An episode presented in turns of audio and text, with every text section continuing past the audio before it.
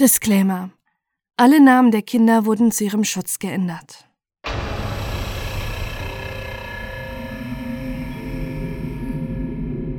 Maike B. erzählt gern ihr Schicksal. Eine aufopferungsvolle, tapfere Mutter, die mit sechs schwerkranken Kindern zurechtkommen muss.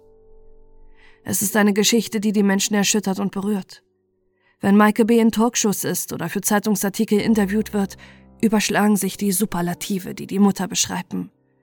Von der tapfersten Mutter Deutschlands und Supermutter ist oft die Rede. Doch es ist nicht die Wahrheit über Maike B.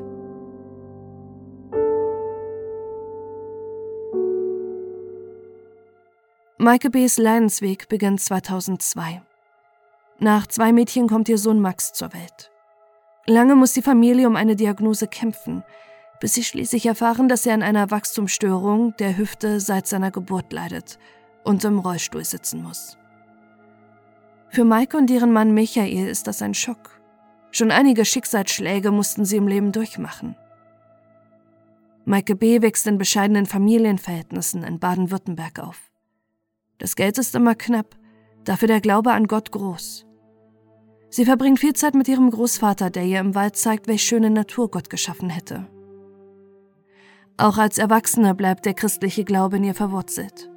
In einem ihrer zahlreichen Interviews sagt sie dazu, ich bin fest davon überzeugt, dass man Nächstenliebe leben muss. Ich glaube, es hat einen Sinn, dass ich all das erlebe. Ich soll meine Erfahrungen, auch meinen Schmerz mit anderen teilen. Manchmal kann ich dadurch helfen. Das macht mich sehr froh.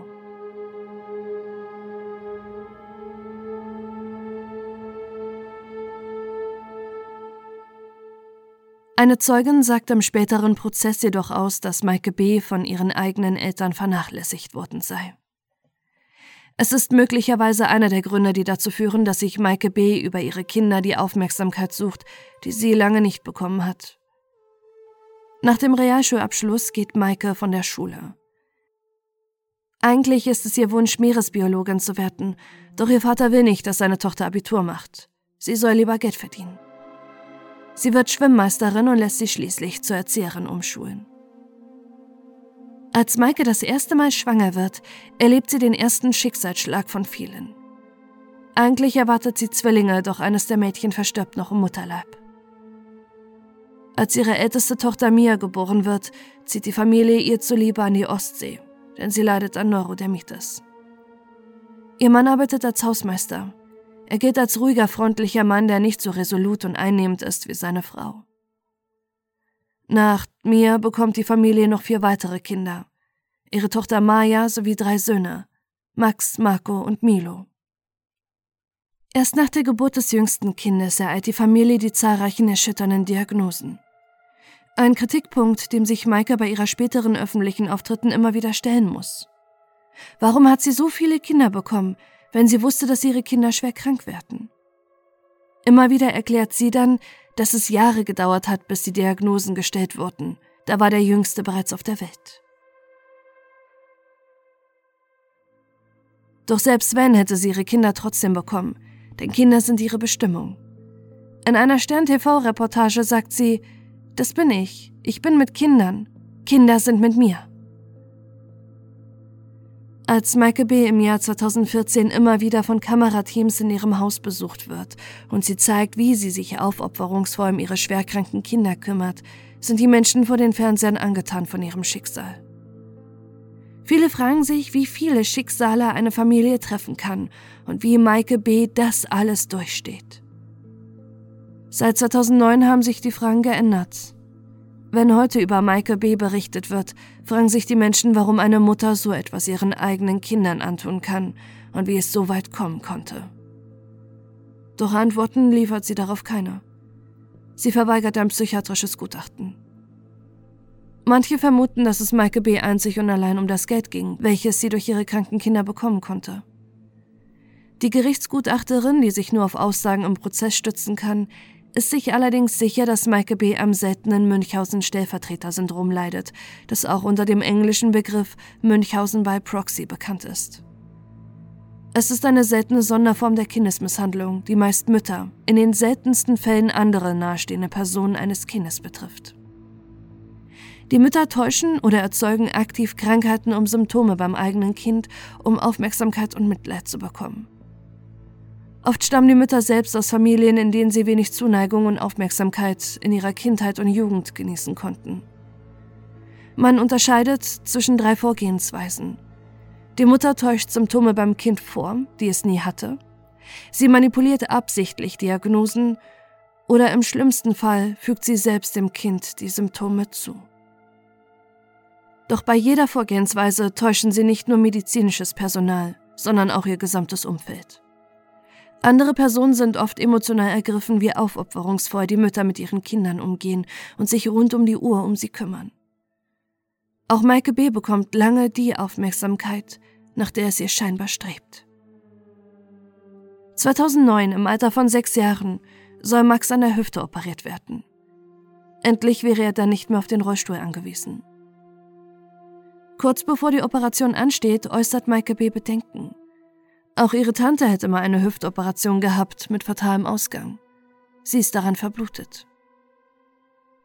Max wird getestet und es kommt heraus, dass er an dem von Willebrand-Syndrom leidet. Er ist Bluter. Verletzungen könnten bei ihm über Stunden bluten. Auch Michael, Michael und die anderen Kinder werden untersucht. Alle in der Familie haben anscheinend diese Erbkrankheit. Doch an der Diagnose wird Jahre später vor Gericht gezweifelt.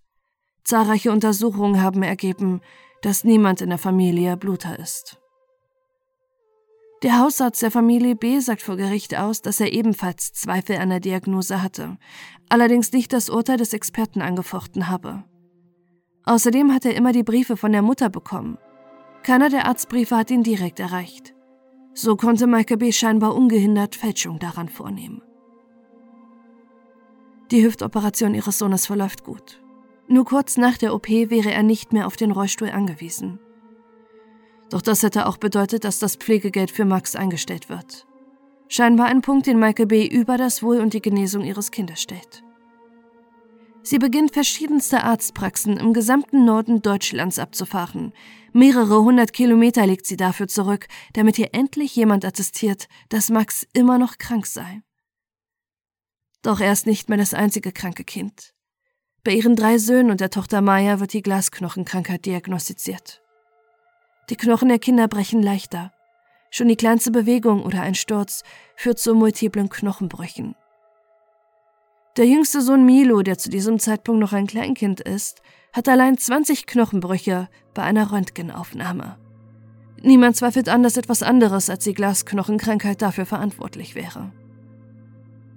Nach außen hin zeigt sich Maike erschüttert über die Diagnosen. Sie sagt, ein Knochenbruch heilt in Wochen. Die Traurigkeit bleibt länger. 2010 muss neben Max auch sein Bruder Mark am Rollstuhl sitzen. Ihre Schwester Maya hat angeblich die leichteste Form der Erkrankung. Doch auch die Kinder, die noch nicht im Rollstuhl sind, werden eingeschränkt. Sie dürfen sich kaum noch bewegen und höchstens 100 Schritte am Tag machen. Max und Mark haben beide Pflegestufe 1. Maike bekommt für sie 500 Euro Pflegegeld im Monat. Alle Kinder der Familie bekommen Medikamente und Spritzen, die Maike ihnen selbst initiiert für die Blutererkrankung. Während des gesamten Behandlungszeitraums kosten diese Spritzen die Krankenkasse über eine Million Euro. Trotz der scheinbar schwierigen Lage der Familie nimmt Maike ein behindertes Pflegekind auf. Ihr großer Traum ist es einmal, ein Kinderhotel für Behinderte und Nichtbehinderte zu eröffnen. In einem Interview sagt Maike B. allerdings, dass das Geld dafür nicht reicht. Vielleicht erfüllt sich ihr Traum eines Tages, wenn sie im Lotto gewinnt.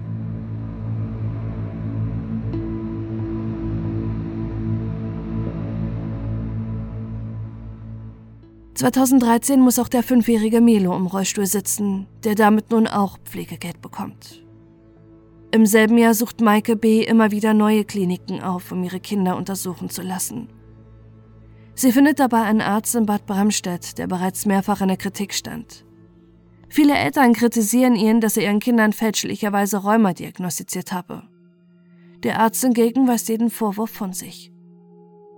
Laut seiner Unterlagen würde Maike B.s Kinder alle unter Gelenk- und Kopfschmerzen sowie steifen Gelenken leiden. Einem Kind nach dem anderen diagnostizierte eine rheumatische Erkrankung. Sie müssen zahlreiche zusätzliche Medikamente nehmen. Medikamente, die viele Nebenwirkungen haben und die Kinder krank machen. Andere Befunde, die im späteren Gerichtsverfahren angefertigt werden, dementieren die Diagnose des Facharztes. Keines von Maikes Kindern leidet an Rheuma. 2014 wechseln die drei Söhne von Maike an dieselbe Waldorfschule im Ort. Bereits beim Schulwechsel macht die Mutter unmissverständlich deutlich, dass ihre Kinder schwerst krank sind. Sie legt zahlreiche Atteste von Max, Mark und Milo vor, setzt durch, dass ein Aufzug in die Schule gebaut wird und verlangt, dass jedes ihrer Kinder eine Schulbegleitung bekommt. Die Gemeinde und die Schule wehren sich nicht gegen die kostenintensiven Forderungen der resoluten Mutter. Der Schuldirektor sagt dazu später vor Gericht, Sie stellte Forderungen, bestand auf schriftliche Abmachung mit der Schulleitung. Was sie vorbrachte, war stets mit der subtilen Drohung verbunden, dass sie die Presse oder die Staatsanwaltschaft einschaltet, falls wir nicht spuren. Die Schulbegleitung muss darauf achten, dass die Brüder nicht mehr als ihre vorgeschriebenen 100 Schritte laufen. Später müssen sie auch das Schreiben für die Kinder übernehmen. Schließlich können sie mit der Rheumaerkrankung nicht mehr schreiben. Niemand zweifelt die Vorgaben der Mutter an. Schließlich hat sie Atteste für die Erkrankung der drei. Im Juli 2014 erreicht den Schulleiter schließlich ein Brief von einem von Michael B.'s Ärzten, der zum ersten Mal Misstrauen bei ihm weckt.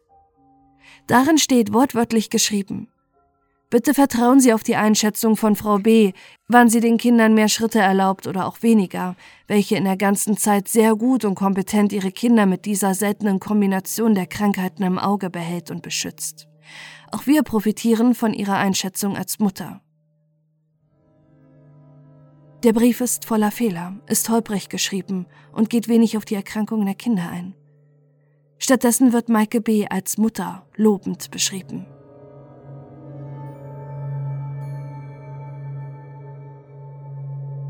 Der Schulleiter erstattet Anzeige wegen Urkundenfälschung. Er kann sich nicht vorstellen, dass ein Mediziner diesen Brief verfasst haben soll. Die Staatsanwaltschaft stellt jedoch die Ermittlungen ein. Zwar gehen sie auch davon aus, dass Maike B. den Brief gefälscht hat, allerdings nicht aus böswilliger Absicht, sondern um der Dringlichkeit der Maßnahmen ihrer erkrankten Kinder Nachdruck zu verleihen. Es ist eines der vielen Anzeichen, die sich über Jahre häufen und scheinbar niemand im Zusammenhang gesehen hat. Mia, die älteste Tochter, zieht mit 21 Jahren aus. Sie hat danach kaum noch Kontakt zur Familie. Das zweitälteste Kind Maya weiß nicht, wie sie mit der gesamten Situation umgehen soll. Sie fühlt sich gesund, doch ihre Mutter sagt ihr das Gegenteil. Seit 2015 muss auch sie im Rollstuhl sitzen. Doch zu Hause soll sie frei laufen und muss sich um ihre jüngeren Geschwister und die Tageskinder ihrer Mutter kümmern. Die Lehrkräfte bekommen mit, dass Maya immer ruhiger wird. Sie leidet unter Depressionen, fängt an, sich zu schneiden. Ein vernarbtes Fuck steht auf ihrem Arm. Die Öffentlichkeit erfährt davon zunächst nichts.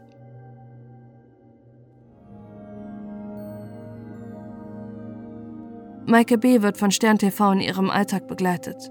Sie redet bei Markus Lanz über die Probleme mit fünf schwerkranken Kindern und einem Pflegekind.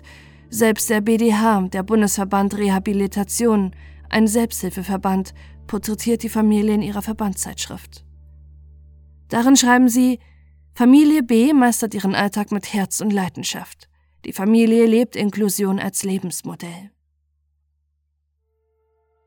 Seitdem der Spiegel 2014 über die Familie berichtet hat, könne sich Maike B. über eine Welle aus Sympathie und Unterstützung freuen. Oft wird der Supermutter, wie sie gern in der Presse bezeichnet wird, die Frage gestellt, wie sie es schafft, trotz der vielen Schicksalsschläge so positiv zu sein. Sie sagt, Natürlich hadere ich manchmal mit mir, frage mich, was ich wohl verbrochen habe, dass es uns so getroffen hat. Aber rumsitzen und heulen bringt uns nicht weiter. Es ist auch nicht mehr so bitter wie früher. Mein Berg ist schon halb abgetragen. Wenn heute der Arzt sagt, es ist soweit, Ihr Sohn muss ab jetzt im Rollstuhl in den Kindergarten, dann nehmen wir es mit Humor und freuen uns, dass wir keine Kita-Gebühr mehr zahlen müssen.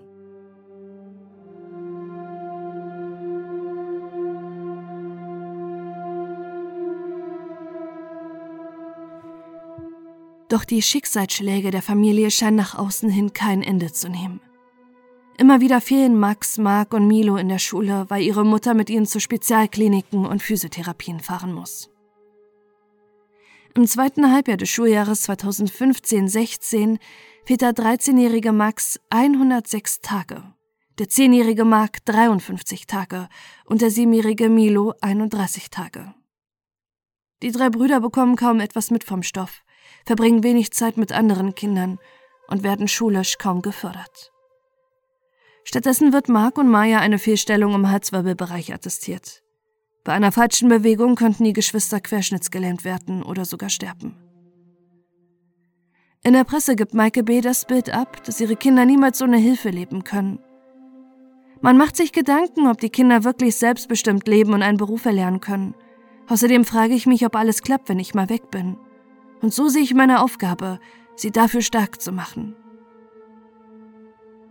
Doch 2016 häufen sich die Verdachtsmomente gegen Maike B. Von ihrem Mann Michael lebt sie zu diesem Zeitpunkt bereits seit zwei Jahren getrennt. Er kümmert sich aber auch weiterhin um die Betreuung der Kinder.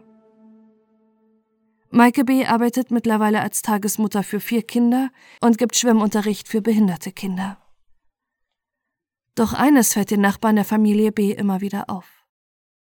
Während Maya, Max, Mark und Milo tagsüber immer im Rollstuhl sitzen müssen, sehen sie am Nachmittag, wie sich Maya um die jüngeren Kinder kümmern muss und wie die drei Brüder im Garten und auf der Straße toben. Wenn die Kinder wirklich so schwer krank sind und jede falsche Bewegung eine tödliche Gefahr für sie wäre, warum lässt Maike das zu? 2016 bricht Maya ihr Schweigen und vertraut sich dem Jugendamt an. Nachdem das Schulpersonal Alarm geschlagen hat, weil sie unbedingt zu ihrer älteren Schwester ziehen will. Sie gibt zu, dass sie und ihre Geschwister nicht krank sind. Immer wenn sie in Kliniken sind oder Gutachten angefertigt werden, sollen sie besonders krank tun, sonst könne sie ihnen bald nicht mehr so viele schöne Dinge kaufen. Immer mehr gefälschte Befunde, Dokumente und Atteste kommen ans Licht und Menschen beginnen zu sprechen, die sich vorher nicht getraut haben. Darunter auch der Hausarzt der Familie, der zwar immer Zweifel gehabt hätte, sich jedoch nicht gegen die Diagnosen seiner Kollegen wenden wollte. 2017 schreibt Maya schließlich Stern TV eine Nachricht, die die Familie lange begleitet haben und wodurch der unfassbare Verdacht gegen Maike B. zum ersten Mal öffentlich wird. Sie schreibt, meine Mutter war die Supermutter, die fünf schwer kranke Kinder hat. Doch wir sind nicht krank, wir sind kerngesund und ich würde gern diese Lüge aus der Welt schaffen. Wie Michael B. zu den Taten seiner Frau steht und inwieweit er vielleicht auch involviert ist, ist unbekannt. Er ist nicht angeklagt und schweigt während des Verfahrens.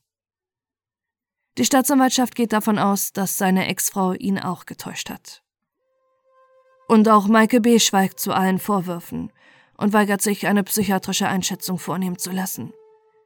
Die Ereignisse seit den Ermittlungen lassen allerdings vermuten, in welchem psychischen Zustand sie sich befindet und dass sie sich scheinbar selbst als Opfer sieht. Nachdem die Ermittlungen gegen Maike B. eingeleitet werden, kommen ihre Kinder in Pflegefamilien. Doch ihre drei Söhne laufen immer wieder zu ihrer Mutter. Ob sie das freiwillig machen und nach dem jahrelangen Missbrauch nicht wissen, dass das, was ihre Mutter mit ihnen gemacht hat, nicht korrekt ist, ist nicht bekannt. Allerdings haben sie bei der Flucht Unterstützung von jemandem, der die Jungen zu ihrer Mutter fährt. Maike B. hat sich an einen selbsternannten Menschenrechtler gewandt, der angeblich Kinder aus den Fängen des Jugendamts befreit. Ihm hätten die Söhne auch mitgeteilt, dass es ihnen schlecht gehen würde. Und er könne sich nicht vorstellen, dass Michael B. ihren Kindern nichts antun würde, was ihnen schadet. Auf seiner Webseite befeuert er Verschwörungsmythen über staatlichen Kinderraub, Satanismus und die BRD GmbH. Auch ein Blick auf Maike B.s Social Media Konten zeigen ein Bild einer düsteren Welt voller Verschwörungsglauben. Nach der Flucht 2017 werden die drei Brüder wieder zurück in die Wohneinrichtung des Jugendamts gebracht. Maike B. teilt kurz danach auf Facebook einen Blog-Eintrag über den Kinderklau ihrer Söhne, die angeblich in Gefangenschaft seien. Es ist ein Bild eines ihrer Söhne abgebildet, auf seiner Stirn steht rot geschrieben, wir wollen nach Hause. 2019 findet in Lübeck der Prozess gegen Maike B. statt. Im Gegensatz zu früher scheut sie die Kameras und will auf der Anklagebank nicht gefilmt oder fotografiert werden. Die 49-Jährige ist wegen schweren Missbrauchs Schutzbefohlener, Betrugs und Fälschung angeklagt. Durch Erschleichung von Sozialleistungen hat sie zwischen 2010 und 2016 etwa 140.000 Euro bekommen. Hinzu kommen Medikamente, Spritzen, Therapien und Behandlungen in Millionenhöhe. Zusätzlich hat sie etliche Medikamente zu Hause gehortet, im Wert von mehreren hunderttausend Euro. Maike B. hat ihren Kindern schwerste Schäden zugefügt, seelisch und körperlich. Durch das viele im Rollstuhl sitzen, haben sich Muskeln zurückgebildet und sie wurden über einen langen Zeitraum sozial isoliert und kamen im Schulstoff nicht mit. Dutzende Menschen sagen während des Prozesses im Gericht aus. Darunter sind die behandelnden Ärzte, aber auch Lehrkräfte und andere Eltern der Schule, die das Bild einer manipulativen und dominanten Frau aufzeigen, bei der sich niemand traut, ihr zu widersprechen oder etwas zu hinterfragen. Die Schule hat unter den wiederholten Androhungen von Maike B. gelitten, wenn jemand die Krankheit ihrer Kinder angezweifelt hat. Als ihre Tochter Maya plötzlich ebenfalls im Rollstuhl saß und das Kollegium Zweifel an den Krankheiten ihrer Tochter äußerte, hat die Mutter die Anwesenden als behindertenfeindlich beleidigt. Eine der Lehrerinnen sagt aus, Frau B. hatte das Talent, andere Eltern für sich einzunehmen und dann gezielt Unfrieden im schulischen Umfeld zu verbreiten. Auch gegenüber ihren Kindern ist sie so vorgegangen. Wenn sich ihr widersetzt wurde, drohte sie die Kinder ins Heim oder der Psychiatrie zu geben. Die Kinder sind zum Zeitpunkt des Prozesses zwischen 27 und 11 Jahren alt. Nur die älteste Tochter spricht vor Gericht, die bereits früh ausgezogen ist. Sie erzählt, dass Maike B. auch bei ihr versucht hat, ihr einzureden, sie sei krank. Sie ist allerdings das einzige Kind, bei dem sie keinen Erfolg hat. Die 19-jährige Maya, durch die der Missbrauch von Maike B. bekannt geworden ist, will nicht vor Gericht aussagen. Sie lässt nur ein Schreiben verlesen, in dem es heißt, dass sie nie wollte, dass ihr Leben öffentlich wird. Trotzdem lässt die Richterin sie vorladen. Sie sagt nichts und umarmt im Gericht ihre Mutter. Die noch minderjährigen Brüder verweigern die Aussage und erscheinen nicht vor Gericht. Der polizeiliche Versuch zum Gericht zu bringen scheitert.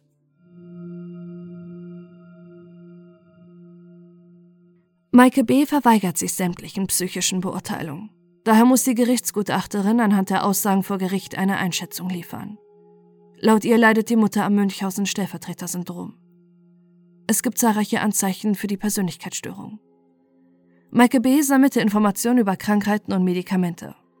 Sie gab sich im Fernsehen selbst als Expertin für die Erkrankungen ihrer Kinder aus. Und sie hat auch die Spritzen ihrer Kinder selbst gesetzt. Sie hatte ein enges Verhältnis und Vertrauen zu den behandelnden Ärzten, die sie so leicht beeinflussen konnte. Ihre Kinder wurden vom sozialen Umfeld abgeschirmt. Sie hat sie zu Komplizen gemacht, die ihre Geschwister nicht gefährden wollten, und Abhängigkeitsverhältnisse geschaffen. Sie wollte nicht, dass ihre Kinder jemals ein selbstständiges Leben führen können, ohne ihre Mutter. Sie hat ihr soziales Umfeld manipuliert und droht Menschen, die an ihrer Geschichte der schwerkranken Kinder zweifeln, mit Anzeigen, Medienveröffentlichung und Reputationsverlust. Ein Aspekt des Münchhausen-Stellvertreter-Syndroms ist es, dass sich die Betroffenen im Gegensatz bei anderen psychischen Erkrankungen sich ihrer Taten bewusst sind. Auch bei Michael B. ist das erkennbar. Ihr Handeln ist geplant, rational und reflektiert. Schuldunfähig ist sie daher vor Gericht nicht. Die Staatsanwaltschaft fordert zehn Jahre Haft. Maike B.s Verteidigung argumentiert immer wieder, dass das System schuld sei. Schließlich habe es für Maike B. Wege ermöglicht, um Sozialleistung zu erschleichen. Das Gericht verurteilt Maike B. zu acht Jahren Haft. Im Urteilsspruch betont die Richterin die kriminelle Energie, der Verurteilten und die Qualen, die sie ihren Kindern angetan hat. Noch im Gerichtssaal wird die 49-Jährige in Handschellen gelegt. Sie muss in Untersuchungshaft, bis das Urteil rechtskräftig ist. Von der einzigen Supermutter geht Fluchtgefahr aus.